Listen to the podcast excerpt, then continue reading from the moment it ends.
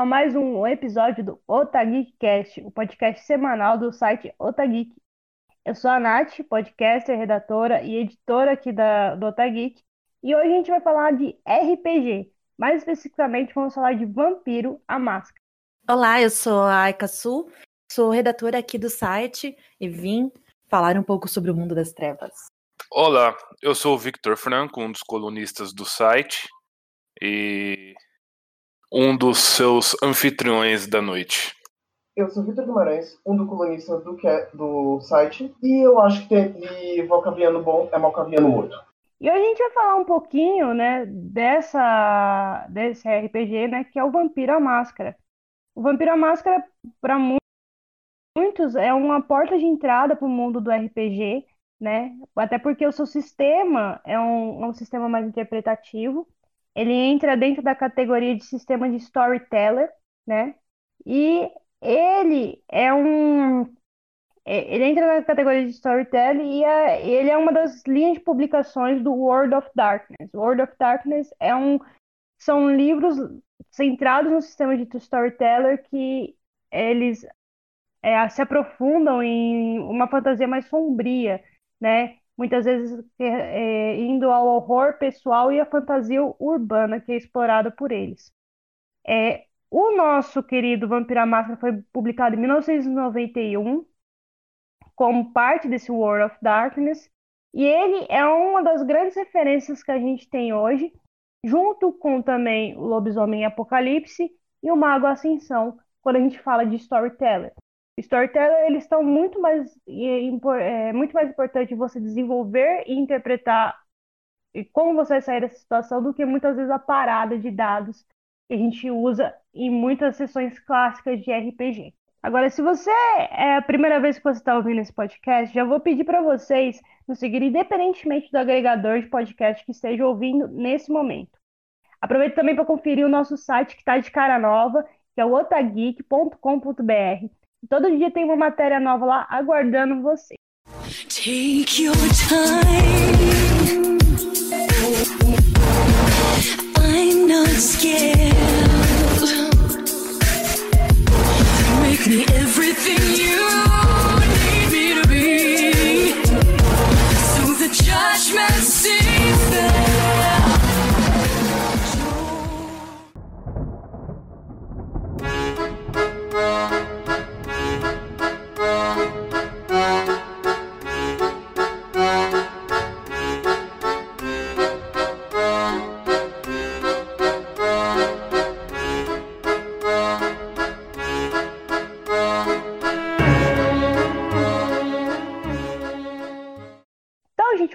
Pouquinho sobre esse cenário, cenários de vampiros dentro de uma sociedade é, que a gente é, muitas vezes a gente joga entre sociedade do século XXI, tem gente que gosta de é, jogar nos 80, depende muito, mas como é que esses vampiros se é, adentram dentro da nossa sociedade? O que eu acho interessante mesmo do que você falou dos vampiros na sociedade é que se você analisar alguns clãs, eles meio que são, vamos colocar entre aspas assim, pessoas excluídas socialmente. Vou dar um exemplo dos Ravnos, que, para muito, como a gente estava discutindo antes, são os ciganos. Por outro lado, a gente tem os Nosferatu, que são aquelas co coisas mais macabras, monstruosas. Eu diria que, de certa forma, seriam aquele, aqueles, uh, seriam as pessoas mais criminalizadas? Hum, acho que sim. Uh, mas a gente, tem, uh, a gente tem que lembrar também que por mais que eles sejam tenham a, parte marginalizada, você também tem a, as pessoas que fazem o mundo girar. Né? Você tem os, os historiadores como os, os, os, mestres da arte, da música, dança, etc. Você tem os ventrus, que são basicamente os senhores, ou diria senhores do mundo, né? já que é eles que fazem o mundo girar, basicamente. E, e mesmo os Nosferatos, que são as coisinhas verdes e gosmentas que moram nos esgotos, praticamente, né? É, mesmo entre eles, tem aquele, aquela pitada de sadismo de transformar coisas lindas, maravilhosas, por exemplo, aquelas modelos super famosas, nas coisinhas verdes e gosmentos que moram no esgoto. Então, eu acho que vai mais da, do ponto de como, como o vampiro se encaixa na sociedade do que do que ele realmente era no em vida, né? Bem, a parte de Vampiro a Máscara, o cenário em si, ele, ele mexe um pouco com a parte histórica que a gente já viu. Então você tem um pouco do, de várias referências de vampiros diferentes. Você, cada clã ele entra numa aparência, num gênero diferente. Então você vai ter os Malks lidando com a loucura, os Nosferatos com a sua essência mais terrível. Cada clã ele vai trazer um pouquinho de vários grupos sociais diferentes em várias épocas, então a gente tem até a Idade das Trevas, trazendo essa característica de como seriam os vampiros dentro da sociedade, como eles se escondem e como eles convivem com os seus dilemas entre a humanidade e a besta, a fera que existe dentro deles. Uma coisa que você falou que eu gosto muito, né, é quando a gente fala de vampiro, né, a gente fala questão de mortalidade, a gente fala questões de é, o que, como é que seria se nós fôssemos um, um vampiro, um ser imortal que, em teoria, vamos pegar um Ventru, por exemplo, controla uma boa parte da sociedade até por baixo dos panos, né? Então é muito legal é, essa questão de que você pode explorar esse tipo de moralidade, né?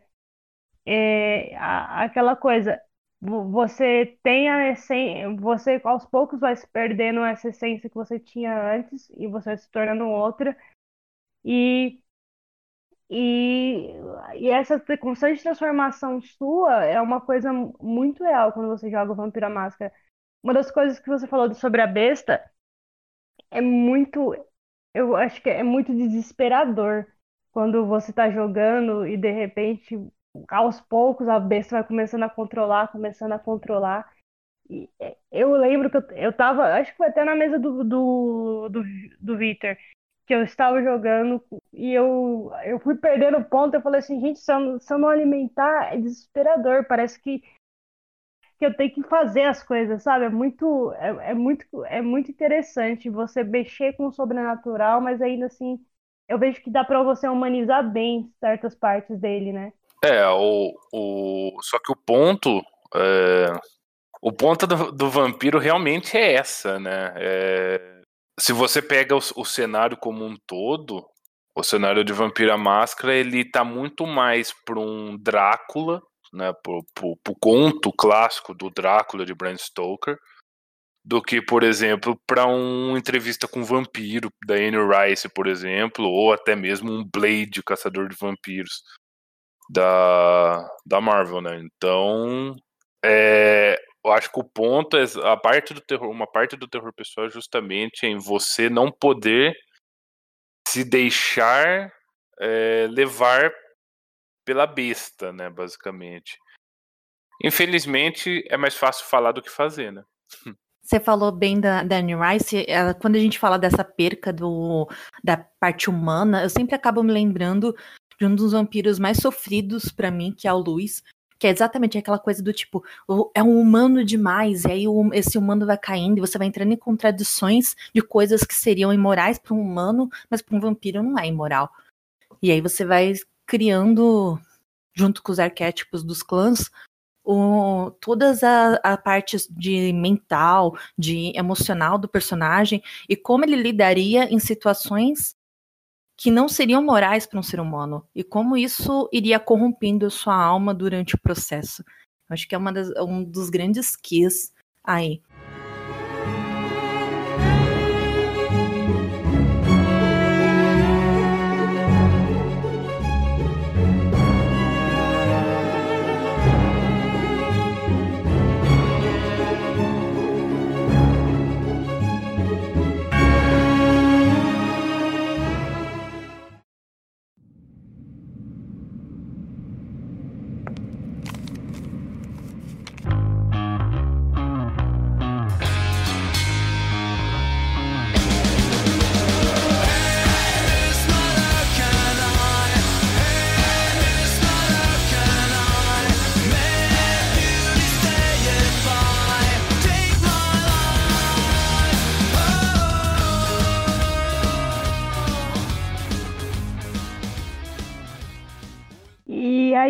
Acaba puxando, né, um, uma outra coisa que é a máscara, né? O que que é a máscara? A gente fala vampiro, a máscara tá lá no título, né? Então, o que é a máscara, né? A máscara, no caso, assim, é a máscara do social, pelo menos é o que eu entendo, né?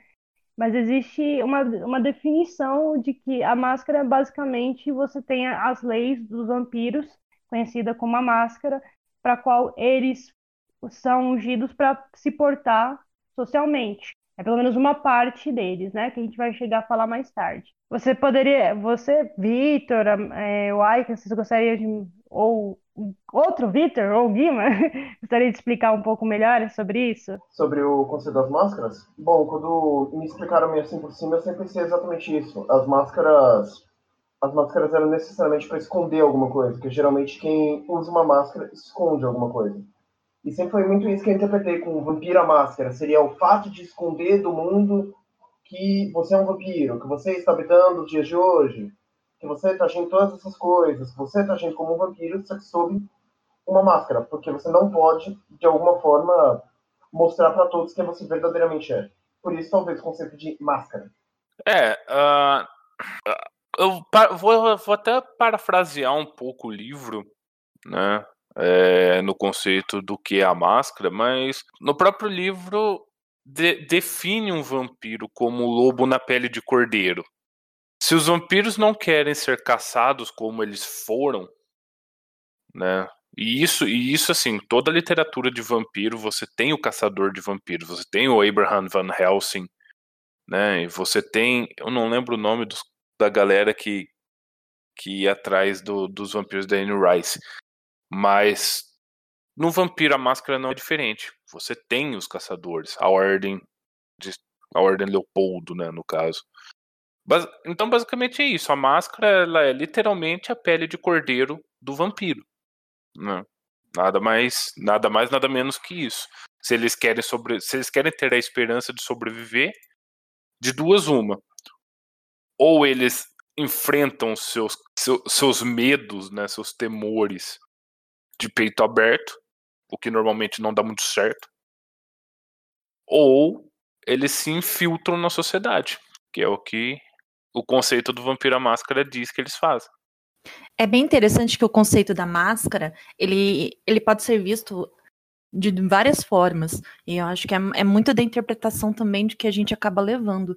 Mas essa questão da máscara, que é uma regra ditada pelos mais velhos para sobrevivência, também é uma, uma questão de discussão entre os vampiros mais novos e sobre a questão de que qual a necessidade de se esconder. A gente fala dos caçadores caçados, né? Que é um, um grupo, um dos grupos que acaba exterminando vampiros, mas eles mesmos acabam se exterminando por questões de quebra de máscara, por questões de você se expor e se colocar numa situação em que pode colocar outros vampiros e uma sociedade inteira em risco. Então você tem grandes poderes, mas ao mesmo tempo você tem que andar num limiar ali para não ser visto, não ser filmado, não acabar em redes sociais. E como isso afeta a forma com que você interpreta. E é engraçado, né? Porque é, a gente pensa na máscara, a máscara são é, esse conjuntinho de leis, né? Que você pode achar até no próprio livro, né? Que meio que te dá a direção de como essa sociedade funciona, né? E, e ela é respeitada apenas por um grupo, né? Então, isso é, é bem legal que já dá o gancho para nossa próxima pauta, que é, existem dois tipos, assim, existem vários tipos de, de vampiros, mas existem dois grupos principais, né? De guerra de, de, de grupos principais. São a Camarilla e o Sabá. A Camarilla são aquelas que respeitam as tradições da máscara né, e são infiltrados de maneira, vamos dizer, uh, de maneira bem discreta dentro da sociedade. São aqueles vampiros que convivem com os humanos. O Sabá, não. O Sabá, eles já têm um pensamento totalmente diferente, né? E eles veem os, os seres humanos mais como algo a ser explorado, né? E você também tem algumas, alguns clãs que são independentes, que não, tão, não estão relacionados a essas guerras, a é, essa guerra entre Camarilla e Sabá, que acontece sempre. E é muito interessante você vê que tem um conflito dentro dos próprios vampiros, né? E isso é bem interessante quando você vai pensar em questão de imortalidade, até onde realmente um clã vai para o lado e o outro vai para o outro. Queria saber de vocês, se vocês realmente são o quê? Vocês são mais camarila, vocês são mais sabá quando joga, como é que é? Eu gosto do conceito mais da. Eu gosto do conceito da camarila, que eu gosto dessa coisa mais por baixo dos panos, tentar mexer, intriga política. Então eu acho que eu optaria mais por ser algo mais próximo da camarila, para tentar manter, vamos dizer assim, entre aspas, a ordem das coisas. Eu, particularmente, eu não, não faço muita questão de qual das, or, qual das ordens são. Até porque é muito fácil a gente ligar, tipo, vamos dizer, o barbarismo ao sabá e a, a ordem e a justiça camarila, que é exatamente o que a propaganda da camarila prega. Só que na, de fato, na realidade, não é bem isso que acontece. Porque dentro do sabá, por mais, é, digamos, por mais contraventoso que o, o sabá ele seja, né, com relação às leis da, da própria camarila, o Sabali não é um bando de animal sem, sem cérebro que simplesmente mata e destrincha, destrói por zero motivos. É, dentro do Sabá tem toda uma hierarquia de poder igual na Camarilla. Né? Então, assim, eu particularmente, eu gosto do Sabá, mas eu gosto de alguns clãs da Camarilla também. O que é meio complicado sobre essa, essa questão da, do combate é que a guerra de facções ela é muito mais por debaixo dos panos, tanto dos bispos e arcebispos Sabá, que é a, a que são os anciões, né, quanto dos próprios anciões uh, da Camarilla. Né? Então fica meio complicado se você comprar o discurso de propaganda da Camarilla, você continuar no Sabá e vice-versa, né? Eu gosto muito da, da hora que a gente contextualiza a Camarilla e o Sabá. Porque, tecnicamente, a Camarilla veio primeiro, mas pensa numa hierarquia onde ninguém envelhece, ninguém nunca morre, onde não tem como você subir, ascender a outros cargos, porque todo mundo é imortal. A não ser que alguém morra ou aconteça alguma coisa muito grave, os cargos não se alteram. E tem também a questão dos mais novos, eles estarem buscando seu lugar e questionando as regras que foram impostas pela Camarilla. A Camarilla ela, ela coloca essa face de boazinha, de querer conviver e ter um, a melhor sociedade possível, mas ao mesmo tempo Sabá ele tem questionamentos que fazem sentido. Então você tem os dois lados com as suas verdades. E você vai ter os anarquistas, você vai ter outros grupos que não concordam com nenhum dos dois ou não querem interferir nessa briga e acabam meio que evitando o circo pegando fogo. E depende muito, assim, do cenário que você tá naquele momento, porque tem horas que a Camarilla pode ser tão cruel quanto está. E eu gosto da estrutura do que a Camarilla põe, no sentido do, do mistério, de você ter realmente um momento em que você discute uma sociedade totalmente diferente. Mas tem momentos em que a gente concorda com, os, com o pessoal do Sabá, que você quer realmente questionar o por quê? O porquê das coisas, como é que a gente pode fazer essa sociedade ser diferente, melhor? Ou nós sempre teríamos que viver nas sombras, escondidos?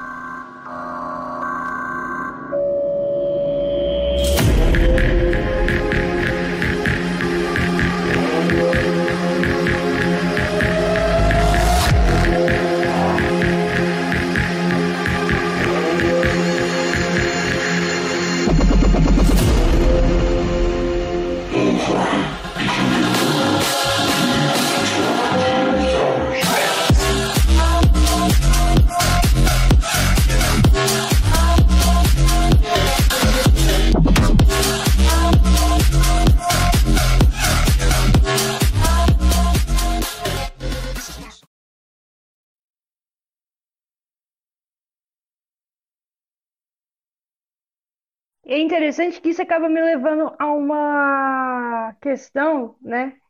É, na questão, assim, quando a gente fala de Camarilla, Sabá e tal, é, é, é que assim, né? Toda a Ordem dos Vampiros é dividida em clãs. A Camarilla, inteira, em, acho que ela tem, são 13 clãs. Me corrija se eu estiver errado. O Sabá, acho que são dois ou três. E você tem os clãs independentes, que também são dois ou três, acho que, que revelaram que, que tem nos livros, né? Nos livros oficiais. E é, é muito interessante o conceito, cada conceito você tem um conceito de cada clã e tudo mais. Aí eu queria saber de vocês, porque assim, eu sou uma pessoa muito curiosa. Eu também vejo alguns preceitos da Camarilla, talvez como muito retrógrados e tudo mais, mas eu, eu entendo e tal. Mas eu, eu gostaria muito de saber de vocês, já entrando na parte dos clãs, porque eu acho que eles são o cargo-chefe do, do RPG, que qual que é o clã favorito de vocês e a primeira vez vocês jogaram de quê? Né? Eu vou penar um pouquinho porque eu nunca consegui realmente jogar uma mesa porque eu nunca consegui encontrar ninguém. Eu até comecei, a gente até tá fazendo os planos, até acabando indo pra frente.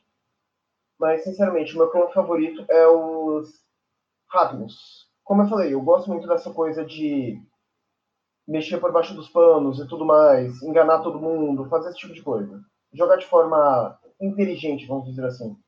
É, bom, esse é o tipo de pergunta que, que me quebra um pouco as pernas, porque eu tenho meus clãzinhos favoritos para cada tipo de personagem que eu, vou que eu vou fazer. Por exemplo, se eu preciso de um de um cara que resolva mais intimidação, né? Faça ali os faça ali o, o, o entre aspas, os corre, né, normalmente com criminais e tal. Eu, particularmente, eu prefiro Bruhá, mais direto ao ponto, equipado com um kit de disciplinas que favorecem isso, se eu precisar usar a ficha, o que eu não, o que particularmente eu não, não prefiro. Se for para fazer um personagem mais mental, que nem o Guima falou, para jogar por debaixo dos panos, eu prefiro o Nosferato do que o Malcaviano. O kit do Nosferato ele me permite me, me defender, ele me permite estar presente em vários lugares, né? E não tem a parte da loucura também. Por mais que eu ache interessante, é difícil achar alguém que realmente interprete a loucura do Malcaviano do jeito que o livro predispõe. E para uma parte social na Camarilla, eu prefiro o Toreador. Ou o Tremer. Né? Porque Tremer. Todo mundo fala que Tremer não é clã, mas Tremer é amorzinho mora no meu coraçãozinho. Então, Tremer é o que há. Agora, dentro dos dois clãs do Sabá, não, não tem como defender os La Sombra, né? Os La Sombra é basicamente os Ventrude. Os Ventrude da igreja.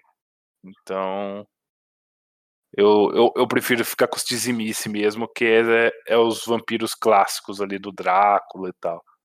Eu comecei a jogar de Malkavian, foi meu primeiro clã, e assim, é um dos meus queridinhos, justamente por ter que interpretar essa insanidade e os tipos de insanidade, porque não é simplesmente loucura. Você não pira na batatinha e sai matando todo mundo. Na verdade, você tem vários arquétipos de problemas psiquiátricos diferentes que podem ser interpretados em um malcaviano. Então, assim, tem muita coisa que dá para ser feito e realmente interpretar essa insanidade, essa loucura, ela é uma coisa que parece fácil, mas é, tem várias camadas e você conseguir realmente passar por essas camadas e fazer com que a sua interpretação faça sentido dentro dos seus defeitos, porque todo clã tem um defeito.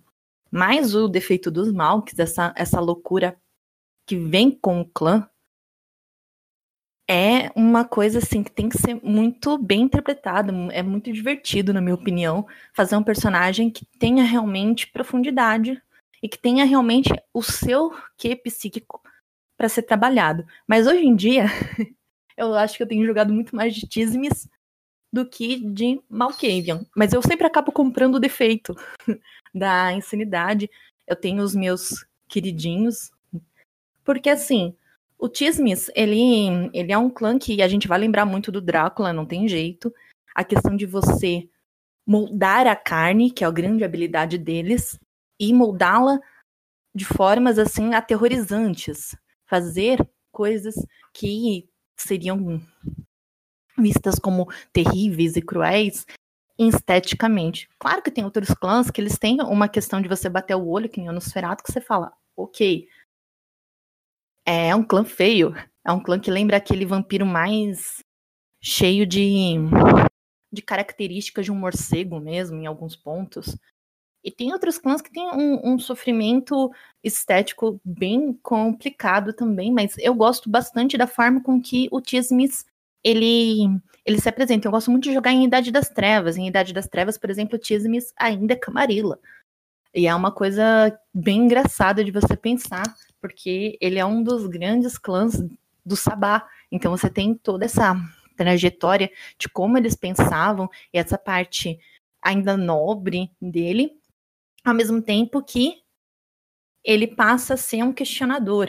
Então, a forma com que você trabalha cada clã vai depender muito do, do arquétipo que você pensou para os personagens. Eu acho muito legal os Ravnos, mas eu nunca consegui jogar com eles, por exemplo. Nunca consegui encaixar um personagem que ficasse bonitinho nos Ravnos. Então, é, eu vou acabar falando dos clãs que ninguém falou mesmo. Ah, na questão da Camarilla, assim, é, prime... o primeiro que eu ia. A primeira mesa que quando eu, eu conheci o Vampiro Máscara e eu falei assim, ah, eu acho que eu vou tentar jogar, era de Ventru. Apesar, apesar de que muita gente não gosta, né? Porque eles são um cãozinho meio. É, perdendo a palavra, meio pau no cu. Mas assim, o, os Ventrus, eles me chamaram a atenção por um negócio também por debaixo dos planos e tal, e como eles fazem o, é, o mundo girar, né? Eu achei muito interessante. Só que, assim como os Malkavianos, assim como a Eka falou que todos os clãs têm uma fraqueza, né? Os do Ventru, eles são muito restritos à questão de sangue e tudo mais. Então, normalmente dá muito problema se alimentar. É, é bem complicado.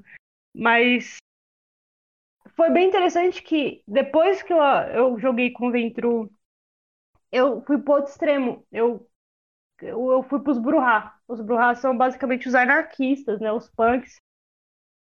E eu adorei jogar com o Bruhá. Eu adorei jogar com o Bruhá eu fiz um Bruhá mais social do que físico, o que normalmente não. O pessoal diz que o Bruhá é meio que o bárbaro do RPG normal. Mas assim, dá para é bem legal que dá para você fazer esse tipo de arquétipo também. Você não, você não se prende a uma coisa é, uma, a uma coisinha só, né? Ah, você tem que ser ventru, então você tem que ser totalmente social ou você tem que ser bruxa, você tem que ser totalmente porradeiro. Não, você pode fazer do jeito que você quiser, você só está escolhendo um, uma parte do clã. Os Bruhais e os Ventrus são normalmente o cargo-chefe, eu sempre vou, vou ter algum personagem ali já pré-pronto. É, eu também joguei historiador, eu gostei muito de jogar de historiador, é, achei bem interessante, é um mundo totalmente diferente né? É totalmente diferente do clã Ventru, parece ser igual, mas é totalmente diferente. E o Malcaviano também eu adoro, né? Eu adoro o Malcaviano, apesar de ainda não ter tido a chance de interpretar as loucuras do jeito que eu queria. Mas eu acho que é um, é um dos clãs que, que me deixa muito fascinada. E o Tizimice, que é um dos clãs do Sabá, eu gosto dos dois clãs do Sabá. Eu gosto do La Sombra também. E eu gosto do Tizimice, só que o Tizimice me dá um medo do caramba, que eu falo assim, se eu cair numa mesa que tem um cara desse, eu tô lascada. Porque é um clã, assim, que o próprio livro fala que é, eles, eles são um clã, assim, que você sempre tem que estar um pé atrás com eles. Eu, é muito engraçado você pensar assim, é, o cara, em teoria, ele tem que ser o seu parceiro de pare, mas ele é um, ao mesmo tempo pode ser o seu pior inimigo, sabe? É, mas é um clã muito legal, acho que é um, é um dos clãs que eu mais achei interessante.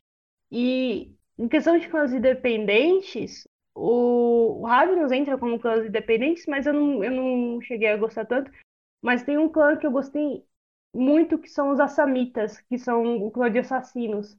Principalmente porque eles têm um, umas habilidades muito interessantes de tirar o som do lugar. Eles tiram o som do lugar por um tempo e depois. E, e acontece tudo e, e, ninguém nesse lugar, é, numa área restrita, não ouve.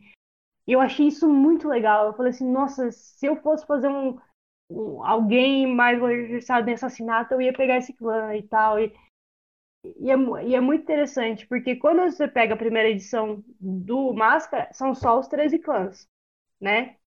Que são os 13 clãs da Camarilla. E agora, nas versões mais novas, acho que está na quinta edição, você pode jogar com os clãs independentes e com o Sabá. Então, isso dá uma, varia uma variedade tão grande pro mestre de personagens que podem ser feitos ali. Eu, eu acho muito legal. Agora eu vou, eu vou entrar numa polêmica. Qual é o clã que vocês menos gostam e por quê? Eu já vou falar aqui na lata e acho que já deu pra perceber. Eu odeio Malcavianos. Pode falar o que quiser, Aika, mas eu realmente odeio Malcavianos. Eu tive uma péssima experiência com um uma vez e. A sorte deles. A sorte dele é que eu, infelizmente, não consegui queimá-lo. Eu tava jogando, eu tava jogando meio com uma variação de mago e coisa assim o, vieram um Malcaviano e um Bruhá pra cima de mim. Eu era um mago, tudo mais, poderes de fogo, tudo mais. Não, eu não cheguei, mas não, eu não cheguei a levar um beijo. O que eu recebi mesmo dele foi simplesmente o toque da loucura. Eu acabei sendo curado e eu queria ter queimado o Malcaviano, mas infelizmente só consegui queimar o Bruhá. Queria ter queimado o Malcaviano também. Assim, eu não tenho nada exatamente, exatamente contra os clãs em si. Normalmente eu tenho contra os jogadores que guiam os personagens de forma. Desculpa a palavra, de forma bosta. É... Mas assim, de todos os clãs que tem disponível no Vampiro, eu acho que os clãs que eu mais que eu mais detesto é o Ravenus e os Giovanni, que é os Capadó, os antigos Capadócios. Eu detesto esses clãs. Mas tipo, eu detesto com força esses clãs. Eu tenho uma questão parecida. Eu acho que o grande que dos problemas com os clãs não é o clã, mas como as pessoas interpretam o clã, ou quem interpretou aquele personagem que você fala, nossa, mas que porcaria foi essa? E aconteceu comigo com a Samita. Eu tenho um amor e um grande ódio por a Samita, porque é um clã que me lembra muito Assassin's Creed, eu gosto muito da concepção, eu gosto muito do, de como ele é trabalhado, mas toda a Samita que eu peguei incluindo pessoas nefastas do meu passado, importante quanto a planilha. Você tem que interpretar muito bem o personagem. E tem horas que alguns personagens eles ficam rasos, então eu acho que é isso que acaba assassinando alguns clãs muito legais. Que o personagem fica tão rasinho, assim, tão superficial, que você não consegue ver realmente o potencial do clã. Eu, eu só quero adicionar um, ponto é, antes de da gente fechar esse assunto. É, com relação, eu concordo em gênero, número e grau com a Aika. Né? Eu tenho esse problema com Ventrus. É, tipo, eu, eu, nunca conheci um, um, jogador de Ventru que não fosse movido à dominação. Né? Você vai no bar com o cara e, sei lá, entre um, um papo e outro, você toma cinco dominação diferentes. Só que assim, é, uma coisa que o pessoal esquece como o próprio, o próprio sistema fala, é storyteller, contador de histórias. Então, a interpretação, a, a, história é mais importante que a ficha. E outro ponto, na ficha é tudo dividido por bolinhas. Então, cada atributo, cada habilidade tem cinco bolinhas. O número, cada, toda habilidade vem com o número um marcado de graça. Por quê? Porque um é o padrão mediano de todo humano. Então não é porque você é um Bruhá com inteligência 1 que tata, que só sabe andar e bater. Não é porque você é um Ventru com força 1 que você é um, sei lá, um, um Stephen Hawking, que não consegue andar, basicamente. Você consegue fazer as coisas, você o, o inteligência 1, você tem a cognição de, sei lá, um ensino médio você pode não ter uma faculdade, não sei, mas você sabe fazer um 2 mais 2, você sabe conversar, você sabe falar, entendeu? Você não é um bárbaro. É isso que a galera esquece. A galera olha, ah, eu tenho inteligência 1. Tá ligado? Então, meu personagem é um animal irracional e irracivo que simplesmente anda e bate. Mas isso que você falou, Victor, você acabou, você, você falou tudo, né? Porque querendo ou não, é, é uma coisa que é da ficha, diferente de muitas outras fichas que você tem que ficar completando. O, a ficha do, do, do vampiro, não só do vampiro, mas de todo sistema, no caso do World of Darkness, você tem essa pré-posição que você é, você você é um ser humano, você vai começar como um ser humano normal e dali vai preencher o resto. Entendeu? É, é que nem eu falei, eu fiz uma Bruhá, uma Bruhá totalmente mais ligado pro social, uma coisa, não foi social, foi mental que eu coloquei. Eu coloquei o físico como uma coisa secundária. Então, assim, dá para você fazer isso e dá para você diversificar de tantas maneiras que é, é muito interessante é, quando a gente fala, ah, vamos fazer tal clã e a pessoa automaticamente ela liga com outras coisas mais clássicas.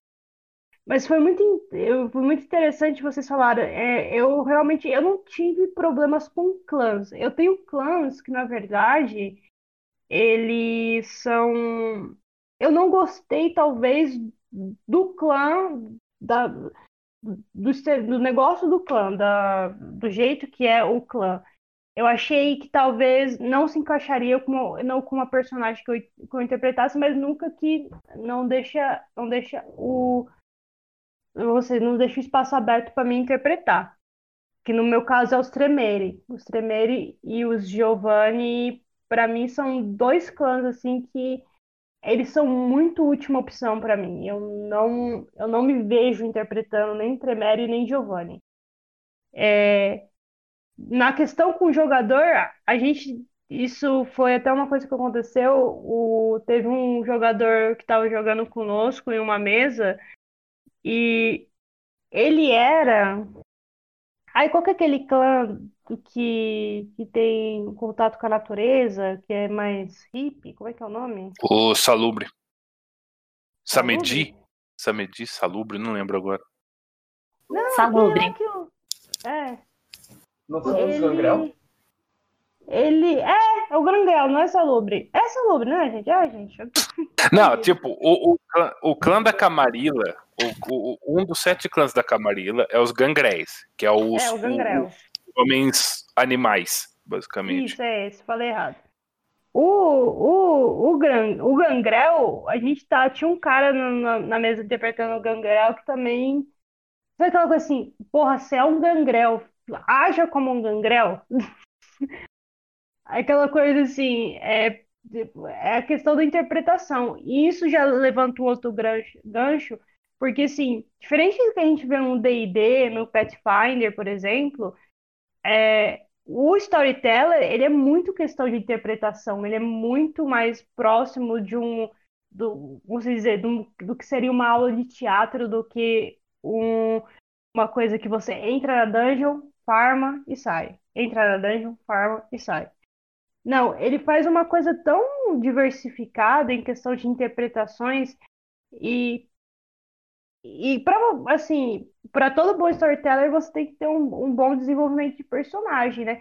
Quais foram assim para vocês os personagens mais memoráveis assim em questão de desenvolvimento que vocês fizeram e que foi aquela coisa assim, eu cheguei a chorar no final dele, se o final foi, foi trágico ou que a loucura foi elevada ao máximo. Assim. Uh, eu vou me abster de falar dessa, porque como eu disse, eu, joguei, eu, nunca cheguei a jogar realmente. O mais próximo que eu fiz mesmo foi criar um mago, que é storyteller também, mas vampiro, vampiro, eu nunca cheguei a fazer um que me impactou desse jeito. Eu acho que o personagem que eu. Ai, ai que situação. Ô, Nath, você me coloca numa situações complicadas também, né? eu acho que o personagem mais, assim, que eu mais fui longe, assim, que eu mais consegui desenvolver o personagem, né? Deu aquela. O personagem que eu mais consegui jogar Storyteller, eu acho que foi um Ventru, velho. Foi um Ventru que eu fiz. Na verdade, não era nem um, era uma Ventru que eu fiz. E que eu joguei uma mesa de neófito com ela. Ela foi a única da mesa a sobreviver. Obviamente, porque, né, tive que colocar alguns bumbuns na reta para mim não ser empalado e etc. Mas foi o único na mesa que sobrevivi. E depois teve uma mesa de Ancilai que eu joguei também. E eu fui o único na mesa a sobreviver de novo. Então acho que foi o personagem que eu mais consegui desenvolver. E eu tive um Bruhá também, que ele vinha. Era um Bruhá mexicano. E ele foi para os Estados Unidos também. E, tipo, ele era o único da mesa que tinha culhões para apontar na cara do príncipe questionar as ordens do príncipe. E, tipo, na. Porque ele não era camarila, ele era anarquista, né? Então eu já não tinha muito vínculo, eu só estava trabalhando como contratado para o príncipe. E eu era o único na mesa que o príncipe falava A, eu apontava na mesa, falava que não, o plano do príncipe não ia dar certo, que eu ia fazer B, ele querendo ou não. Não tive uma, uma vida muito longa, mas foi divertido. Ô, ô Victor, só uma pergunta. Não é a Claire, não, né? A Chloe, é ela mesmo. A Chloe. É a Chloe? É ela mesmo. É a Chloe. Nossa, personagem filha da mãe, velho. Caraca, meu. É ela Depois mesmo. eu conto, deixa a Aika contar dela, mas depois eu conto da Chloe. Aqueles momentos que você gostaria de saber a história, mas não foi incluída. então, no meu caso, eu tenho dois Oi, personagens muito queridos. Assim, uma Malkavian, que foi a minha primeira personagem, assim, eu levei ela por muito tempo, muitas histórias e crônicas diferentes. E ela teve um, um desenvolvimento de tirar a normalidade para ela, porque simplesmente a normalidade chegou a tal ponto que ela preferiu o Diablerie do que continuar vivendo eh, pela eternidade todos os resquícios daquilo que o cérebro dela que aconteceu com Malkis em Idade das Trevas. Então, jogar de mulher em Idade das Trevas já é uma coisa difícil. E ser uma nobre dona de casa em Idade das Trevas eu acho que é mais difícil ainda. E uma das coisas que eu tem que ela decide que não tem como ter humanos ou vampiros que satisfaçam a questão sentimental dela. Então ela decide criar um humano do zero, orientar a família, trazer até que esse humano chegue em idade adulta para transformá-lo em vampiro, para ele ser o pai perfeito para ela. Porque ela chega num ponto em que ela olha para todos os vampiros, tanto da Camarilla quanto os humanos que a rodeiam, e chega à conclusão de que nada daquilo presta, então para ela ela precisa construir alguém do zero. E ela chega mais próximo do que eu brinco como um arquétipo de Frankenstein. Ela, ela decide que ela precisa de um humano perfeito. Mas isso sai pela culatra, obviamente, porque não existem humanos perfeitos. E é uma coisa assim que ela beira alguns momentos a insanidade, que são bem complicadinhos. Mas eu gostei bastante da interpretação e é um dos meus personagens assim mais queridinhos. Gente, a, a Bruhá que eu tava fazendo, eu fiz uma mesa onde eu era a Bruhá, a Bruhá mental, eu tava adorando ficar com ela porque ela era. Ai, como é que é? É- Ela, ela fazia transporte legal, né? Fazia uns transporte legal aí da vida e tal. E, e eu tava gostando demais da crônica dela, só que daí a mesa não continuou. Eu não, eu não continuei com ela por conta de, de não continuar só na mesa, mas foi uma das que eu mais gostei de interpretar. A Chloe, eu vou contar a história da Chloe, do nosso querido Vitor. Vitor foi narrar uma mesa pra mim de vampiro. Essa mesa tinha eu e mais uma pessoa. E a gente estava investigando o possível assassinato dos, dos arcebispos e tal. E tá, investigação vai, investigação vem e tal. A gente achou. E o arcebispo era quem? Era a Chloe. A Chloe, ela acabou com um clã inteiro de- no- da cidade. Todos os vampiros, menos eu. É, a líder do, dos Bruhá, não foi, Victor? É, Foi eu, a líder dos Bruhá, e o, e o outro personagem do outro amigo e a esposa dele. Foram os únicos que não morreram. E ela matou todo mundo. Na verdade, ela não era um arcebispo, né? Você tá, vocês Ela é- estavam inv- vocês estavam investigando um, o, desa- o desaparecimento de um carniçal do príncipe. É. Porque, bom, vocês eram neófitos, então que tipo de trampo o príncipe ia passar, né? Tipo, ah, vai atrás do meu carniçal. É, e ela era justicar da cidade, que Era tava. justicar, é, eu falei o termo errado. é, que teoricamente estava desaparecida, porque de, de acordo com as más línguas, o príncipe tinha matado ela, matado a, a Justicar e os arcontes, de acordo com as más línguas, né? O problema é que a mulher não morreu, né? E nem os arcontes dela. E nem os arcontes dela. E ela tava bolando um plano. Chega os dois neófitosão, virgão. Ah, então é vocês que estão trabalhando pro príncipe. Senta aqui, senta no colo da tia, vamos conversar. Nossa, filho, eu nunca tremi tanto na minha vida durante uma sessão, velho. Eu falei assim, a, a minha personagem era uma toreadora, eu falei assim, puta, a Nina vai pro saco é agora. Aí eu, no, eu juro pra você, eu falei assim, por favor, Victor, tenha mercê, tenha piedade de nós. É, ela queria, ela não queria a cabeça dos seis, né? Ela queria a cabeça do príncipe. Ela podia conseguir? Podia. Só é porque a mesa não continuou. Né? É. Antes, an- antes que me falem, tipo, ah, mas por que a Ju- a Justicar tem poder de, de chutar o príncipe se for necessário, blá blá blá, mas é porque, como a mesa não continuou, né? A, a Chloe, ela tinha, a Chloe, ela tinha interesses é, em alguns contatos que o príncipe tinha. Então, tipo, ela não podia chutar o príncipe porque o príncipe era mais poderoso do que parecia, né? E ela precisava do príncipe para chegar em outras pessoas, sem que o príncipe soubesse, óbvio. É. Então, tipo, não era simplesmente, não era simples e fácil como chegar, chutar a bunda do príncipe. e- Mas, mas eu, só sei, eu só sei que eu, eu, eu nunca tremi tanto diante da Chloe. E você foi falando, eu falei assim, ah, certeza que a Chloe, ela, ela era Ventru. Ela não era Ventru. E eu tava, eu tô aqui pensando, ela era Ventru, certeza. Eu, eu me lembro que ela era Ventru. A Chloe, gente, ó, se vocês forem jogar com alguma mesa do Vitor, tenho certeza. A Chloe, ela vai estar presente de uma maneira ou de outra. A Chloe ela vai estar presente de uma maneira ou de outra. Porque a- na, na mesa que eu criei ela, o objetivo dela era ser Justicar. Aí, como a mesa acabou e eu não consegui chegar no Justicar, eu transformei ela no personagem meu.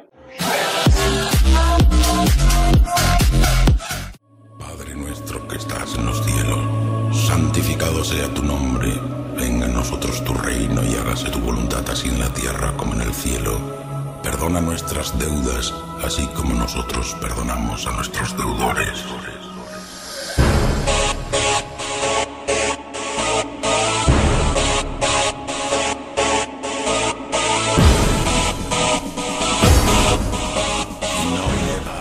Já partindo assim mais para o final, assim, é, em questão de não só de, de, de jogo e tudo mais, mas partindo assim para considerações finais, né? O que você falaria, tipo, um uma pessoa, um, vamos dizer, o nosso neófito que está chegando na mesa agora de RPG, de Vampira Máscara, o que que você fala, vocês falariam para ele? Qual é o conselho que vocês dariam? Nunca confie 100%, é, melhor. Mantenha seus amigos perto, seus inimigos mais perto ainda. E nunca confie 100% em quem está com você. Leia as historinhas no começo do livro, elas te ajudam a se ambientar. Bino, é uma cilada.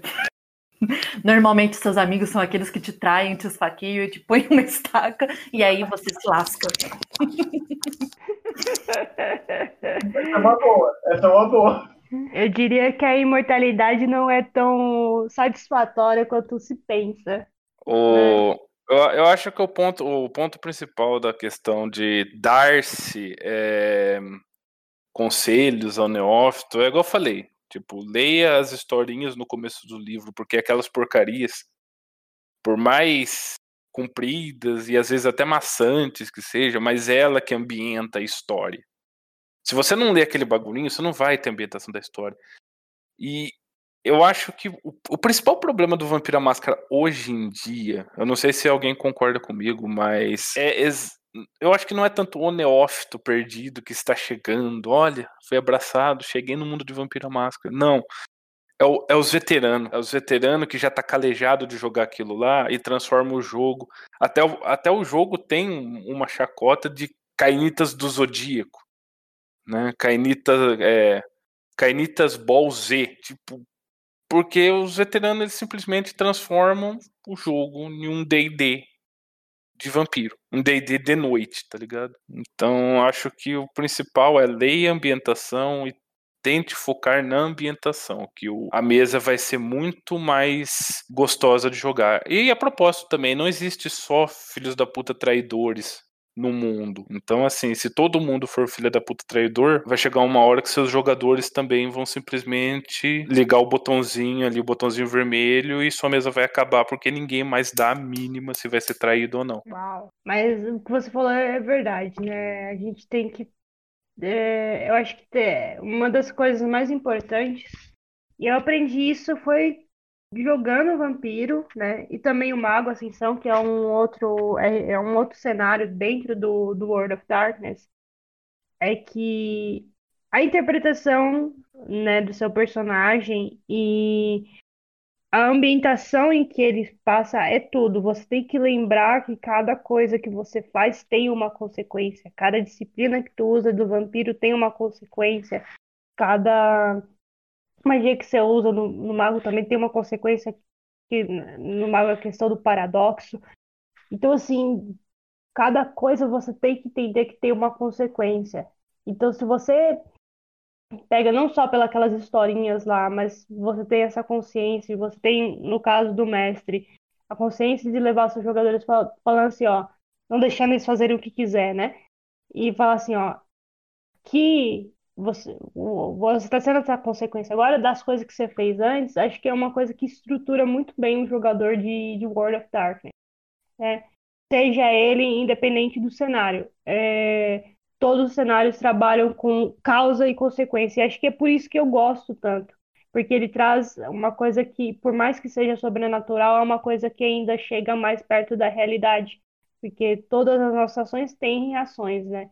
Então eu acho isso muito interessante. A gente fala disso e assim, uma coisa que é verdade, a gente também faz grandes alianças dentro do jogo, mas o mestre ele tem que levar muito em consideração quem ainda está aprendendo e ainda está aprendendo a interpretar, porque não é todo mundo que chega já sabendo olhar para a ficha e lembra que tem que interpretar seus defeitos, que é uma das reclamações de Malkavian, que lembra que você comprou aquele defeito para pôr tantos pontos na ficha e que você tem que levar aquele defeito até o final.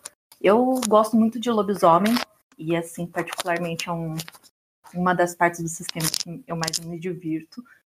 Atualmente é o que eu ando mais jogando, mas eu acho que é tanta questão de quem tá neófito jogando na mesa, quanto a questão das pessoas que mestram e trazem esse cenário, e trazem essa história para interação, tem que funcionar junto.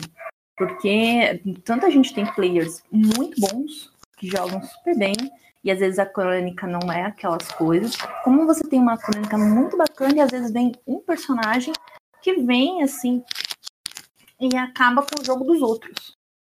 Então, eu acho que aí é, é, precisa de amorzinho dos dois lados. Para que as coisas realmente funcionem e a gente leve na consideração de que é uma história para a gente interpretar e se divertir. A grande que aqui é todo mundo se divertir no final das contas.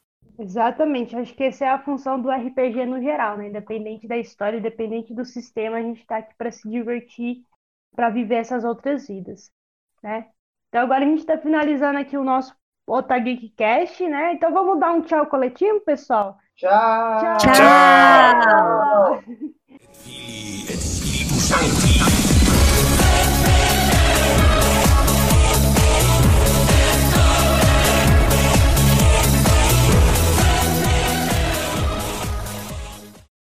Você acabou de ouvir o Otageekcast, o seu podcast de jornalismo cultural, com a apresentação de Aika, Victor Franco e Victor Guimarães e Nath, sendo uma produção do site Otageek.